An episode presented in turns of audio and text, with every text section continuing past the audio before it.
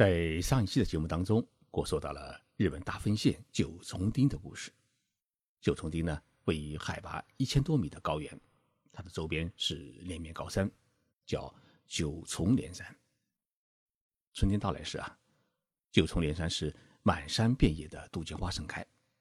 到了秋天，整座山呢是红叶的世界。所以，九重连山也是日本登山爱好者们一个主要的登山地。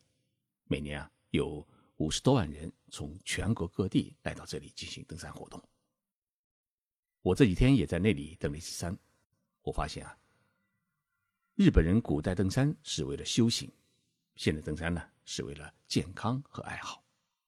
但是无论是古代还是现在，为登山者们提供必要的生活和安全保障，不只是民间旅游业所应该承担的义务，也是政府。应该承担的责任。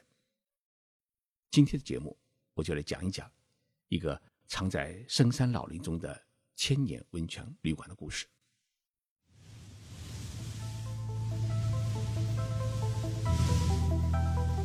任你波涛汹涌，我自静静到来。静说日本，冷静才能说出真相。我是徐宁波，在东京给各位讲述日本故事。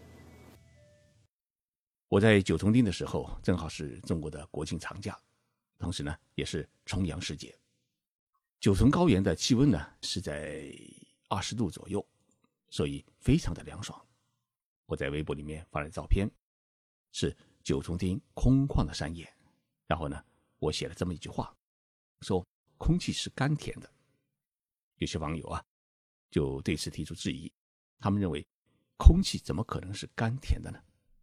但是，当我一早起来，在温泉旅馆周边的山林中散步时，我真正感觉到了这空气的味道，只能用“甘甜”两个字啊来进行形容。在九重町，我有一位好友叫高桥玉次郎，他这几天啊正忙于竞选町长。高桥先生给我介绍了一位朋友，叫弘藏月久先生，是弘扬佛法的弘，西藏的藏。洪藏先生是九重高原下温泉酒店的老板。酒店呢有五十多个房间，在当地也是属于一个规模性的酒店。这家酒店的名称叫法华苑别馆。我一听这个名字啊，怎么感觉就像一个寺院？洪长先生说啊，法华苑其实就是一座寺院，而且还是一座古寺。那么这座古寺在哪里呢？洪长先生指着对面的一座高山，告诉我，在山的那头已经有一千多年的历史，建于中国的唐朝时代。他是这座寺院的第二十六代传人。在这个寺院的边上，还有一座千年的温泉旅馆，是他们家经营的。他讲的一个故事引起了我的兴趣。他说，那一座法华院与中国有着非常渊源的关系。早在唐朝的时候，日本高僧追成到中国学习佛教，在浙江台州的天台山修行，并带回了《法华经》等一百多部经书，并在日本创立了天台宗。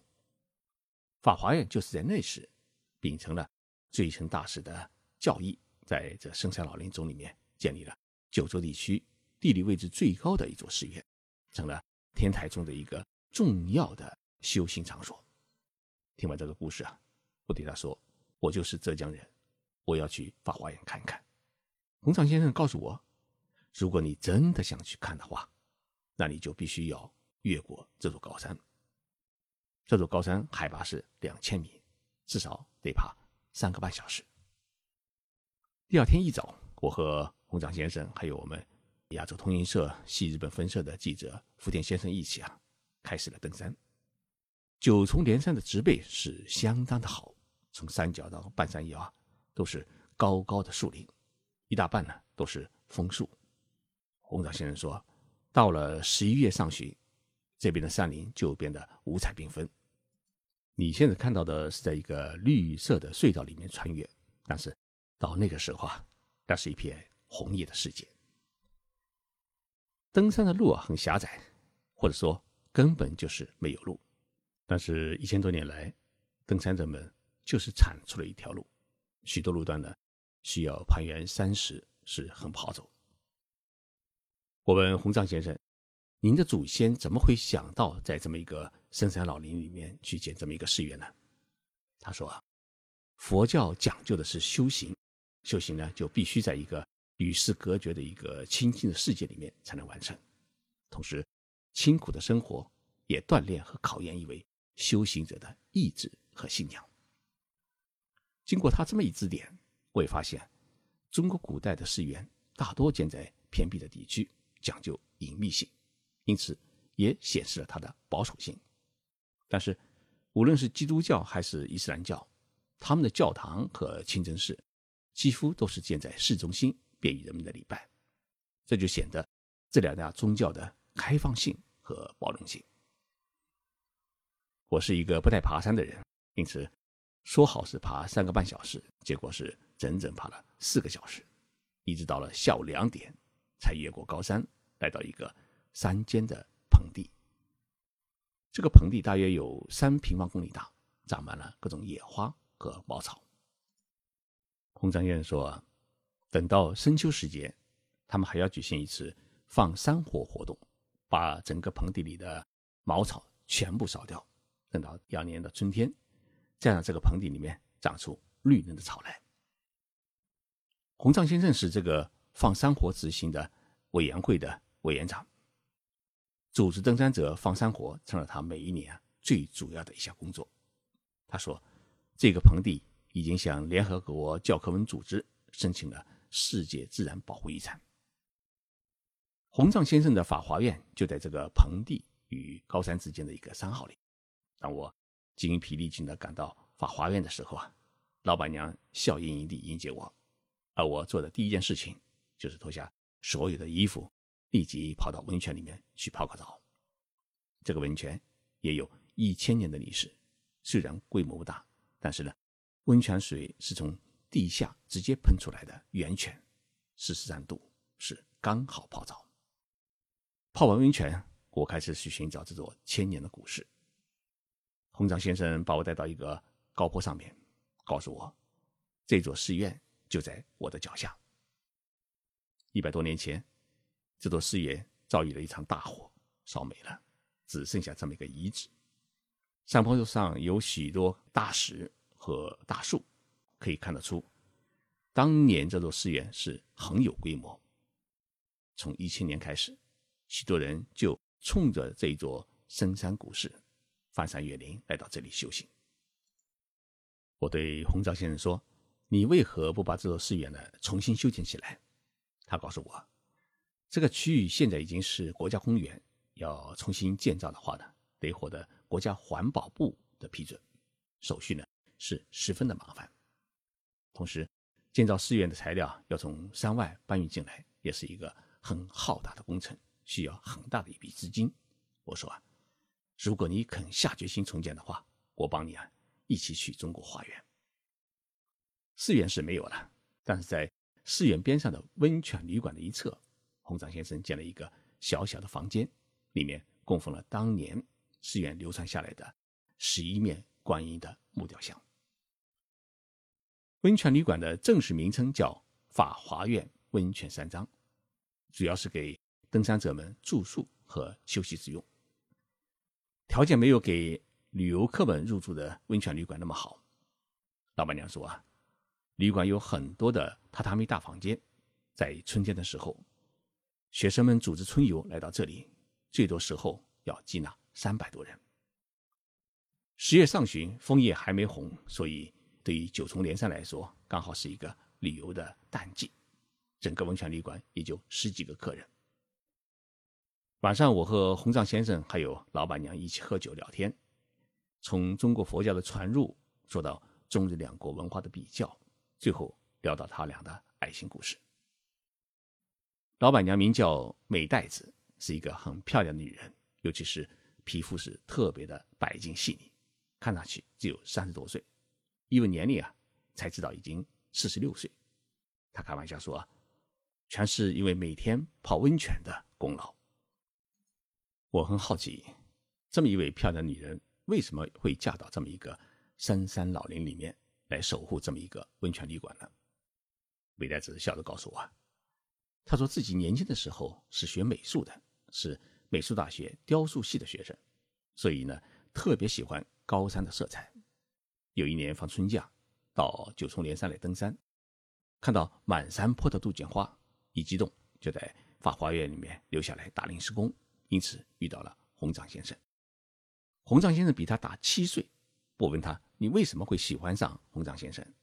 他说：“他身体特别的强壮，而且性格也十分的随和，是一个很男子汉的男人。”我问红掌先生：“你那时是在干什么呢？”他告诉我，他是日本体育大学毕业的，当时是打橄榄球。美代子是在大学毕业的第二天就嫁给了红掌先生，两人就在这深山老林里面。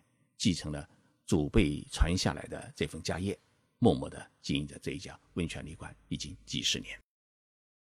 我很难想象两位大学毕业生怎么愿意忍耐着寂寞，在这山坳里面守护着这么一份祖传的家业呢？洪章先生说啊，他是长子，继承家业是生下来就定下来的事情，所以作为长子啊，必须从小要有这么一个觉悟，而作为妻子。一旦嫁入这样的家庭呢，就要做好一辈子做老板娘的心理准备，与丈夫一起呢守护家业。洪章先生夫妇两人呢生了一个儿子和两个女儿，儿子呢是硕士研究生毕业，目前在京都的一家大公司里面工作。他说啊，等他老了，儿子也一定会来继承这份家业。他说，儿子自己呢也有这个觉悟。觉悟这两个字啊。原本就是一个佛教用语，从洪藏先生的口中说出来，我觉得这个觉悟的含义是非常的重，那就是要远离繁华的都市，奉献自己的一生来守护祖传的家业。晚上躺在这个温泉酒店，我感觉到特别的静，只听到山泉在流动的声音。我觉得在这么一个宁静的世界里面待上几天，是一种很美好的精神享受。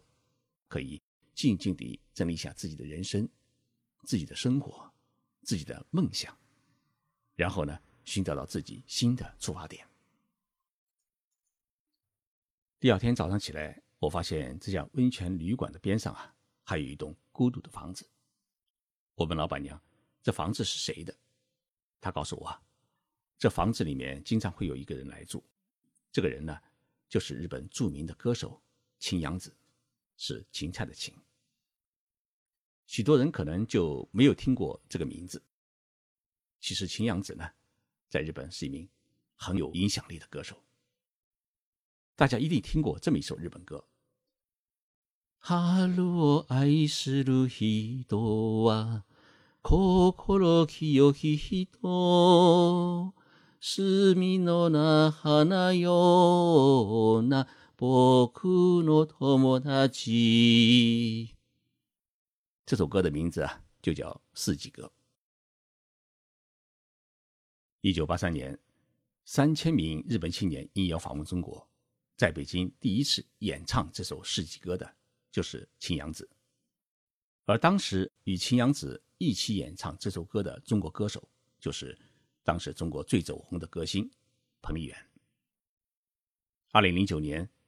彭丽媛带领总政歌舞团到日本演出歌舞剧《木兰诗篇》，我担任了这一公演的宣传负责人。彭丽媛和景阳子相隔二十六年，再一次在日本登台，共同演唱了这首《四季歌》。《四季歌》的歌词啊，也是景阳子自己写的。他就在这么一个山坳里面啊，泡着法华院的温泉，写出了许许多多值得传颂的歌曲。早上出去散步，我发现啊，在这个棚地上居然有好多钉露宿的帐篷。洪章先生说，这个盆地也是国立公园的一部分，因此呢，政府专门整理出了一个平整区域供登山者们露宿。而我发现，在这个露营的地的边上，有政府建设的公共厕所，还有供登山者们做菜烧饭用的专用厨房和。洗脸洗澡的自来水。更为重要的是，还建有一座用钢筋混凝土建造起来的一个十分牢固的避难所。一旦发生山洪爆发或者火山喷发，登山者们可以躲到这个避难所里面来避难。边上还有一个直升机的停机坪，而这些设施的使用都是免费的。在古代，登山是为了修行；而在现代呢，登山已经变成一种健康运动。那么，政府和民间需要为登山者们提供怎样的服务呢？不仅需要给登山者们提供住宿和休息的服务，同时呢，还必须为他们提供露宿和救难避难的必要设施。我突然感悟到，洪藏先生夫妇几十年来，他们守护的不只是自己的家业，更重要的是守护着日本的登山运动。九重连山啊，确实值得一去，尤其是春天的时候，满山遍野的杜鹃花会令人陶醉。我跟洪藏先生夫妇啊约定，下次我要带我们的听众朋友一起去爬山。到他的温泉旅馆去听一听千年的故事。他说：“如果有中国朋友来的话，那么我们的法华院会迎来一个千年感恩的机会。”不知道收听这期节目的朋友当中有没有浙江省天台山的朋友？到时啊，欢迎一起参加。